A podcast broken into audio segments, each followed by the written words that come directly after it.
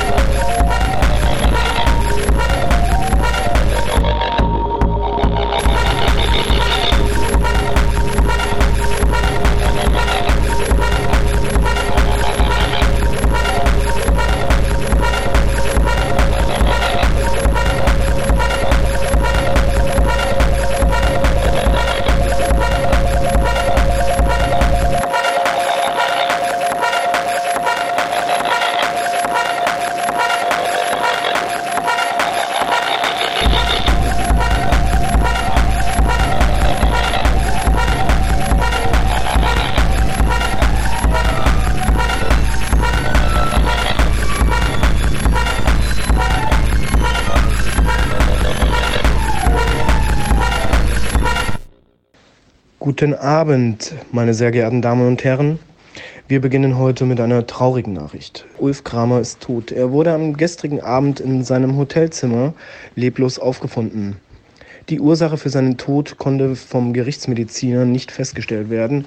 Kramer verstarb im Alter für seine durchaus schräge Musik bekannt. Er hinterlässt eine Frau und vier Kinder. Ulf Kramer wird am morgigen Freitag in einer Badewanne beigesetzt. Bye.